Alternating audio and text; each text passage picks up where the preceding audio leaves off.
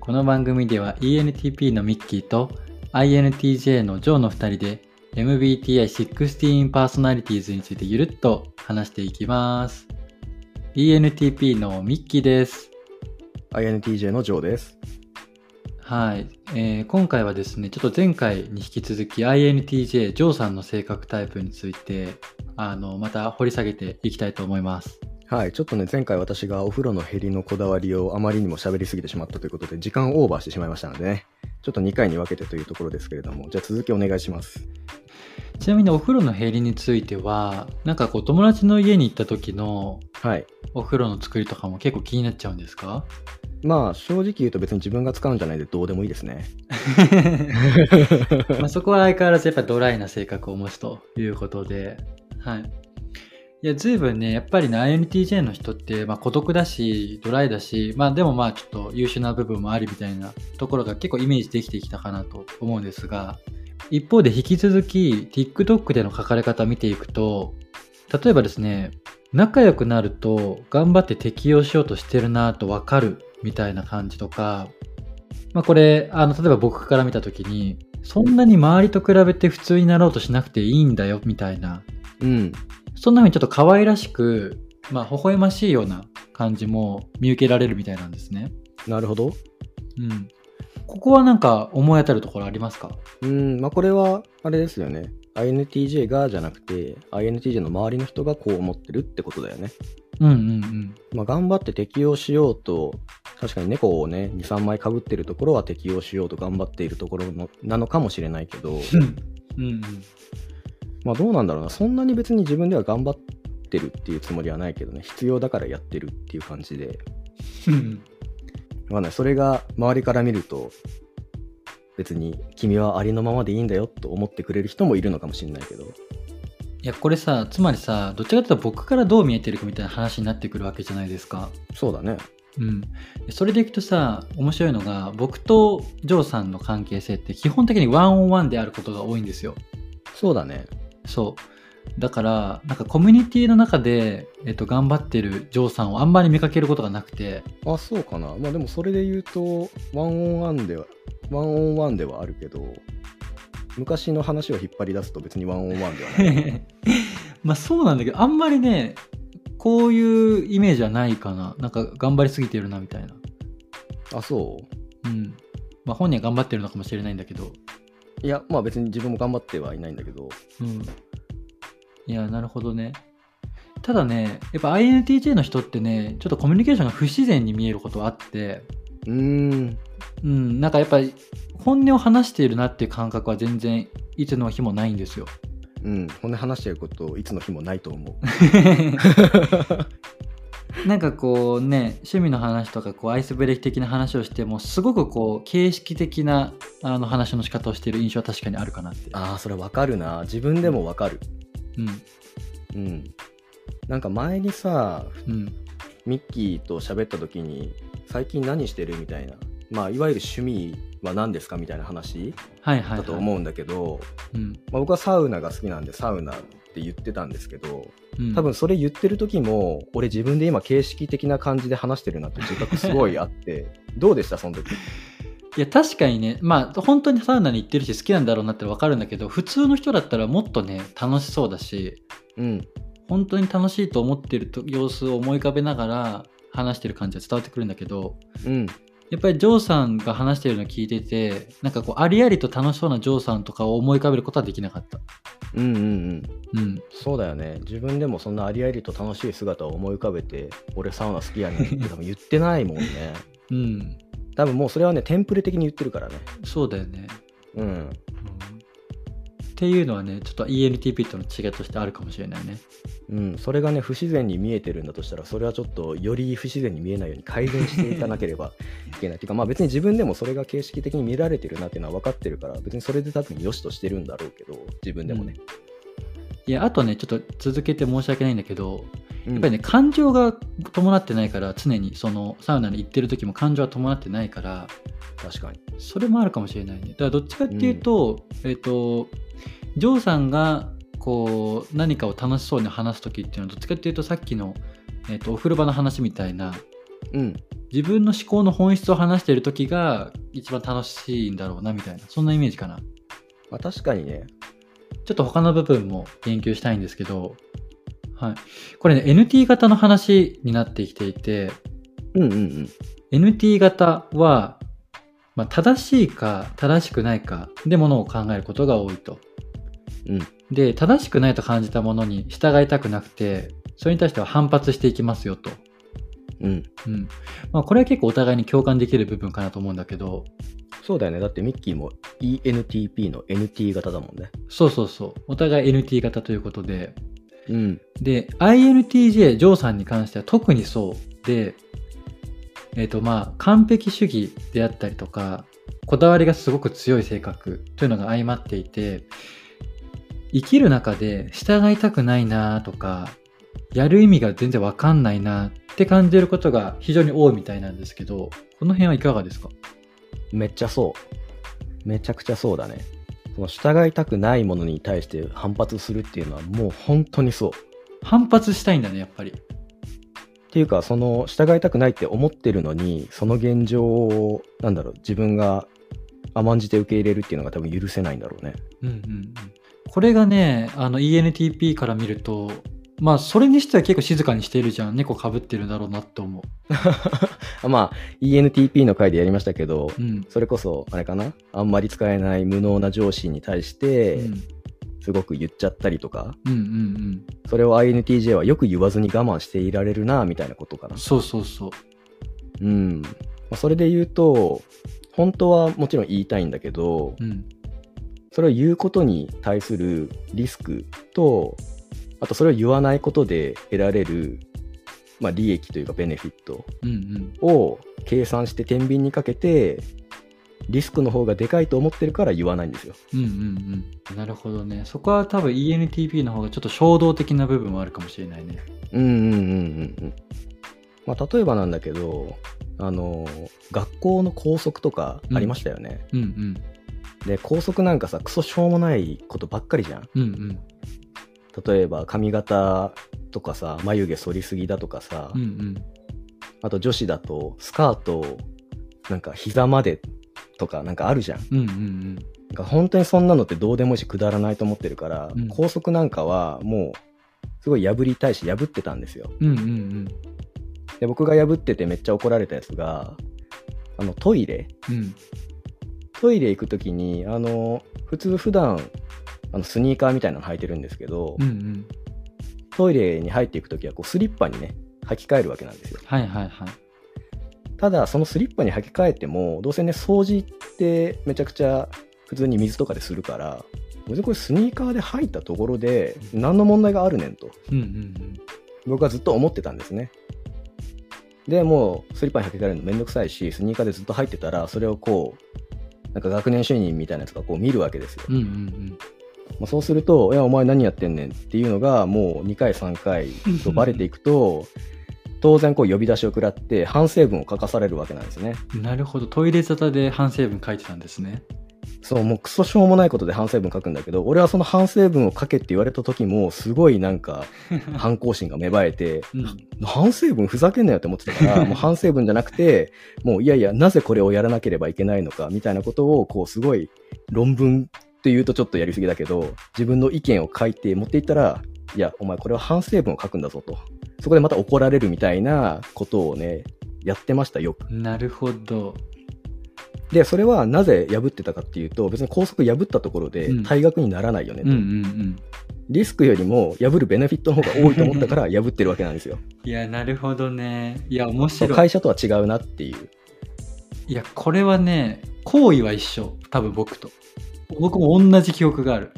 反省文書けって言われて、なんか反省文に抗議文書いたみたいなことはあって、うん。ただ、やるよね。それはね、どっちかっていうと、こう体制に対するこうアンチテーゼみたいな感じで、面白くて書いてて、学生の頃から、中学、高校の時からすごいこと考えてる ね。でそこの好奇心で動いているのとコストベネフィットで考えてジョーさんが動いているのでは微妙にやっぱ違うよね確かに違うね。行動は一緒だけど、中身違うね。うんこれは面白いですねなるほどただまあなんかそういうねえーとまあ、コストとベネフィットさえ釣り合えば、まあ、アクションしっかり起こしますよとうん、いうのがこの INTJ の性格ですね。そういうことだね。うんうんうん、いやいいですね面白いですね。ちょっと次のあの特徴にも行きますね。はい。はい、で INTJ の人は信念がありますとうんでそれをまあ貫きますよと。うんでまあなので頑固になる時があって細かくなる時もあります。これさっき出てきましたね。うんで悪く言えば頑固よく言えば芯がある性格、うんうんうんうん、この辺は当たってますかそうだよね。これ前回まさに裏表みたいな話をしましたけど、まあ、よく言えば芯があるんだけど悪く言えば頑固だと。まさにそうでしょうね。信念って言うとかっこいいけど変なとこにこだわってるっていう言い方もできるからね。これ周りにも結構言われるんですかこういうことってうんあんまりなんだろうその信念あるねって言われることって多分ないと思うんだけどうんうんでもこだわりが強いとかは言われたことはまああるかなうんまあ、親とかあんたには変なこだわりがあるとうんうんいうのは昔から言われてたかなこれさでもさ周りにあんま言われてるイメージはないんよねそうんなんかしっかりしてる人っていう印象は ILTJ の人ってあるんだけどううんなんか頑固者とかっていうイメージはあんまりなくてうんうんうん芯があるまではちょっとイメージないからしっかり者っていうイメージはあ るうんうん多分それもそのリスクとベネフィットの話でベネフィットがある時にはこだわったり頑固になったりするんだようんうんうんだけどリスクの方がでかいって判断したら途端にそこにこだわりはなくなってどうでもいいってなるから、うんそこがねその何にでも対して信念があるとか貫いてるとかってわけじゃないのが外から見るとそんなに強い思い持ってるのかなってなるんだと思うそうだよねでしかもさ表情にあんまり出ないじゃない、出さないねうん、そこがすごいよねうん出ちゃう普通は出ちゃう僕は出ち ゃう出ちゃうんだよねそこがすごいなと思うだから分かんないんだよだから何考えてるか分かんないしあそうかだから僕らが見ていてなんかあんまり怒ってないだろうなとか気に食わないだろうなって感じてなくても INTJ の人は実は、まあ、ちょっとイライラしてたりストレス感じてるとかっていうことがあるんだろうねきっともう静かにブチ切れてますね分かりづらいよね本当にいや分かりづらいと思うあでもねあの深く知っていくと分かりやすいっていうタイプらしいんですよ INTJ あそうなんだ、うんいやちょっとそこまではちょっとまだ至ってない気がするそう だねミッキーはまだまだ僕のことは分かっていないとこれからで すねいやなるほど、まあ、ちょっとそこはあのいろいろ掘り下げるというか煽ったりしながら学んでいきたいですね、 まあ煽られたら静かにブチ切れてるんですけどね いや面白いですねわかりましたであとはですねあのいろいろ書かれてまして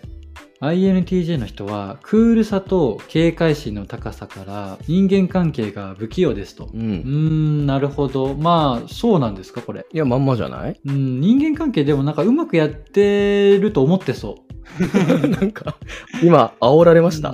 うんなんか形式的なコミュニケーションとか態度になっちゃってることを本人が分かってるのかどうかまでは分かんない。うんうんうんまあでもそう不器用だと思ってるんですね、ちゃんと。いや不器用だと思ってないと思う思ってないでしょ。うん、おも俺思ってないもん。 だからこれは多分外から見たらってことで、外から見たらクールさと警戒心の高さが人間、あ、ごめん、えっと、クールさと警戒心の高さから人間関係が不器用だって、周りから見たらそうだよってことでしょ。なるほどね。まあじゃあ実際僕はそう見えてますよと。うん、まあ僕は不器用とかは思ってないんですけど。 わかりました。で、そんなまあ人間関係が不器用な INTJ さんは、まあ、そんな自分がですね、変わっている部分を、まあ、気にせずに、素で気さくに話しかけてくれるような人がいたら、かなり救われるかもしれませんよと。うんうんこれどうなんですか僕ちょっとあんまイメージ湧かないんですけどうん。。うん、まあ正直俺もあんまイメージわからない。 なんかそのなんていうの頭の中でいろいろ考えてたりして人間関係が不器用なまあこ自己認知ないと思うんですけどそんな自己自身のことを素で気さくに話しかけてるような人はまずい ますか うん、まあ中にはいるけどね、もちろん。笑っちゃってんじ ゃん。なるほどお前にそんな友達いねえよみたいな、そういう笑い方してる感じがするんですけど。いや、やっぱりこう ENTP としては矛盾点がすぐやっぱり思いつくんで、うん例えば、あの、まあ、ぼっちだし、孤独だし、嫌われてるのに、うん。そんなね、素で気さくに話しかけてくれる人いるんですかっていう問いが生まれてくるわけですよ。まあ、ぼっちになる前提として、その前にさ、人との関わりは当然あるわけじゃん。その中で結果、ぼっちになってるわけだから。なるほどね。むっちゃちょっといるんですよと。あそうそう、前段として話しかけてくれる人が全くいない、かわいそうな人だと思ってたら、それはね、ちょっと認識を改めていただきたい。ちゃんといるんですよ。煽りすぎやで。 いや、面白すぎてね。なるほどね。で、なんかちょっとこの、まあ、TikTok のこの書かれ方の中では、そういう、あの、気さくに話しかけてくれる人に対して、まあ、そんなその、え INTJ さんに話しかけるような、話しかけてくれる人は、退屈に思ってるんじゃないのかなとか、まあ、思ってるみたいな、こう、INTJ そういうふうに思ってるって書いてあるんですけど、ここはそんなふうにこう、気を使ったり、なんかしてるんですかああ、それはね、あのー結構あって、なこれなぜかっていうと、自分が、まあ、話しかけるパターン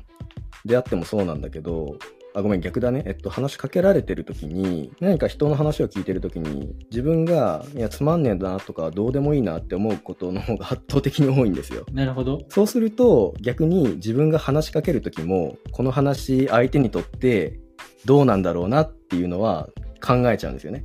っていう意味かな。いやなるほどはあだから自分自身がで9割の人に対して、まあ、価値がないと感じているからこそ自分が話しかける相手も、まあ、自分のことをその9割の、えーまあ、つまらない人間だと思ってるんじゃないのかそう考えるとどうやってコミュニケーション取ったらいいんだろうみたいないそうです。やここも全然違うよねやっぱ僕とだってうん僕はやっぱり誰に対しても楽しさをプレゼントできると自信を持ってるからまあ自分ではね。これは面白い ねいやそんなこと考えながらコミュニケーションしてるんだと思うとね面白いですようん。まあここは違うって感じだようんね。うんうんいやなるほどなるほど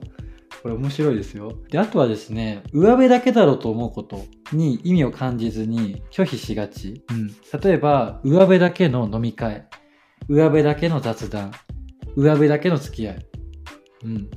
こういったことに対して、えーストレスを感じたり参加しなかったりしがちで、えー本心じゃないくせにと思っちゃう何の意味があるのやる意味があるのかなみたいなところで疑問を持ってしまうと。まあ、これはそうなんでしょうね、きっと。もう俺に聞く前にそうなんでしょうねって言っちゃってる じゃん。いやそうなんですけど。いや、これね、もうここまで聞いてたら、まあ、そのぐらいイメージできるんですけど、逆にそういう時どうするのっていう話で、上辺だけの飲み会とか上辺だけの雑談の時って、どうしてるんですかヘラヘラしてる。 あ、あのね、それで言うと、いやでも結構ヘラヘラしてることは多くて、うんうんうん。そこは ENTP の手法と似てるのかもしれない。はいはい、もうあの上辺だけの飲み会なんか、まあ、働いてる人だったらやっぱりあると思うんですけどどうしても参加せざるを得ない本当の上辺だけの飲み会絶対行きたくないんですけど、まあ、行かざるを得ないシーンとかがあるともう別に中身のある話なんかしようみたいな期待感は一切ないですからそうするともう上辺だけで済まそうとその場を乗り切るためにヘラヘラしだすとかネタに走ったりするみたいなのはあるね。いや、面白いですね。なんか僕の場合は、まあ、それにしても対話自体は好きなんで、その全然上辺だけの関係の中にも、どこか面白い部分があるんじゃないかと探したりするんですうよ。ーん意外だ、そうなんだ。まあね、あできる限り。ただ基本的にもうずっと飲み会は、9割の飲み会はコストみたいな感じで感じてるって意味 ですか9割というか9割9分いや、なるほどね。そうあの飲み会で言うと意味がある飲み会みたいなのも当然あると思っててそれは必要ないわゆるノミニケーションっていうやつだと思ってるんですけど、うんそれはもう必要だったら自分から仕掛けに行くからっていう感じ。なるほどね。うん、その話したい人をもちろん誘うしそれは立場が上の人であっても下の人であってもこっちから誘うわけだから自分が必要だと思ってるからこっちが誘うわけだから逆に誘ったことある飲み会。あるわ何言ってんの本当に僕はほぼない。飲み会誘ったことない。え自分から、うんえーそうなんだそれめっちゃ意外だけどあまあ誘ったら来ると思ってるからでしそょうそうそう周りの人が俺はね周りからその誘ってもこいつは来ないなってもう完全に認知され てるから必要な時には自分から行かないと発生しないんですよ飲み会がなるほどね。これ面白いな。ただ、飲み会自体は僕も好きじゃない。やっぱり。うん。うーんなんでやっぱそれはうやべだけだって思うからむしろ飲み会とかに行かないために、えー、と通常の人は飲み会出ないとコミュニケーションできないような内容も、うん例えば普段の業務時間に済ませるとかっていう意味でヘラヘラしながらなんか全然たわいもないこと喋ったりとか、うん、してるようにしてるのに誘われるから大変じゃあ本当は誘われたくないと。うん、誘われたくない雰囲気を出せばね、誘われなくなります よ。ちゃんと断っていかないと、やっぱり。うん。いやなるほどありがとうございますちょっと勉強になりましたであとはすいませんあのーまた時間が結構経過しちゃってるんですがあとはまあこれ分かりやすいけど INTH の人は群れるのが嫌いでまあ一人で大丈夫だから一人でいたいですよとまあここは当然じゃないですか多分、うん、そうだね。であとはグダグダするのが嫌いで一人でテキパキ動きたいとうんまあここはイメージ通りかなまさにそう。言うことなし。はいまあ、総括としてはやっぱり当然ねドライな印象だとか、まあ、人を見下しているとかなんかそんな印象はもともとあったんですけど僕いろいろ聞いてて面白いなと思ったのはなんか意外とというか軸があるんだなとか頑固な一面もあってなんか変なとこにこだわってたりするんだなっていうのが面白かったです。うんうんであとはそうだねなんかこう上辺だけの飲み会だとか雑談、まあ、もちろんストレス感じてますよと。で気になったのはこう逆にねうん。うん。こうストレス感じててもそこはポーカーフェイスにやり過ごすで一方で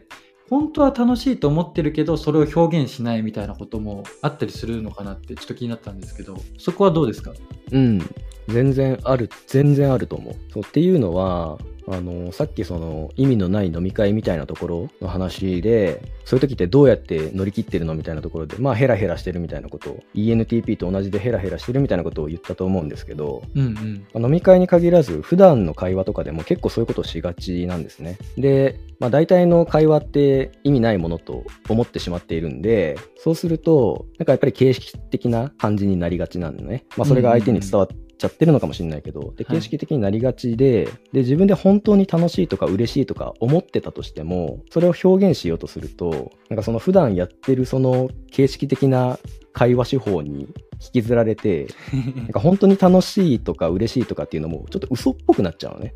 その猫かぶりに乗せてしまうみたいなところがあって。 なるほどねそうそうすると、なんかそうやって嘘っぽく聞こえちゃう、なんかうさんくさく聞こえちゃうから、もうそう聞こえるぐらいなら言わないでおこうみたいな。っていうのが無意識のうちに働いてるっていうのはあるかもしれない。いやそれは相当なんかちょっとあんまイメージ自分では分かんないけどそんなことがあるんですねうん。いうん辛いですね結 構や、わかんない。別に自分では辛くない けど。いや、ここがね、そう、あの、さっきから気になってたね、その、ちょっと自分では不器用と思ってないでしょみたいなところ。これがね、結構気になるところで、まあ、ミッキー含め、これお聞きの皆さんにもね、INTJ の人周りにいたら、INTJ がどういう風に見えているのかっていうのは、ぜひ聞いお聞きしたいところで、いやちょっとそれ面白すぎてねどの場面でそういう風に思ってるんだろうって、まあ、INTJ の人の顔今思い浮かべたりしたけどやっぱり分かりづらいんですよね いくつかあったはずなんでうすよ、ん、多分うん、それはねでまあなおさら僕 ENTP と感じてることが近いはずなんでうん、ただねやっぱ分かりづらいんですよね、うん。表情が変わりづらいし INTJ の人ってまあ、それもそうかもね。声のトーンもあんまり変わんないしあ、確かに声のトーンはずっと変わんないかも。なんか合図してほしいですよね。なんか本当に楽しいですよみたいな時は、手をなん か狐にするとか。 OK、じゃあ決めよう。じゃあこのポッドキャストで決めて、あの、これお聞きの INTJ の皆さんは、えっと、じゃあ何ですか嬉しい時は狐狐ポポーーズですかズしよこれやりましう。ょもうう。手で狐を作る。オッケーもうこれで決まりで。 はい。いや明日から楽しみですね。ちょっと街中にどれだけ狐がいるか探しますね。 これでさ、俺、こうやってミッキーと二人でポッドキャストやってる中、俺が一回も狐ポーズしなかったら、それはそれで、ちょっとへこむでしょ。全然へこまない。ああ、そこが ENTP だよね。そうそうそうそう。そこがやっぱ INTJ と違いと思ったのは、やっぱさっきね、その、なんだろう、自分と話してて楽しくないんじゃないかなと思ったりするみたいな INTJ の特徴あったと思うけど、うん。全然意味がわからない僕でしそれもそれでどうかと思うけどね。自分は全ての人を楽しませられると思ってるってわけでしょ。た、うん、こんなに面白い人がいるよって教えてあげようと思ってこの自信満々な感じもね、まさに ENTP っぽいなってめちゃくちゃ思うんだよね。いや皆さんも多分今めっちゃ面白いなと思って聞いてると思うんですけど、いや、これはね、ぜひ、あの、感想いただきたい。こんなことねえぞ、お前っていう人をね、ぜひ、あの、メッセージいただきたいですね。いやですね。ちょっと INTJ のことかなり深掘ったんで、あの、INTJ に関する感想とか、ぜひ教えてほしいですね。うん。あと、ENTP と INTJ に関する偏見とかもね、あの、いただけるとありがたいかなと。確かに確かに。でだいぶ今日はね、あのーまあ、INTJ と ENTP が共感できるみたいなところもいろいろ話したけど、まあこれがね、みんな共感できる話は絶対ないんで、もうぜひ意を唱えて、あの、いろいろ書いてほしいなと思いますね。うん。そしたら、この討論者がまた、なんか反論して、押しつぶされると思うんですけど、僕がそこ助けますんで。そこは安心していただけると、はい。はいやんわり討論したいなというところですね。じゃあ、一旦こんな感じで、えー INTJ の会話終わりたいと思います。はい。はい。じゃあ今日もありがとうございました。ありがとうございました。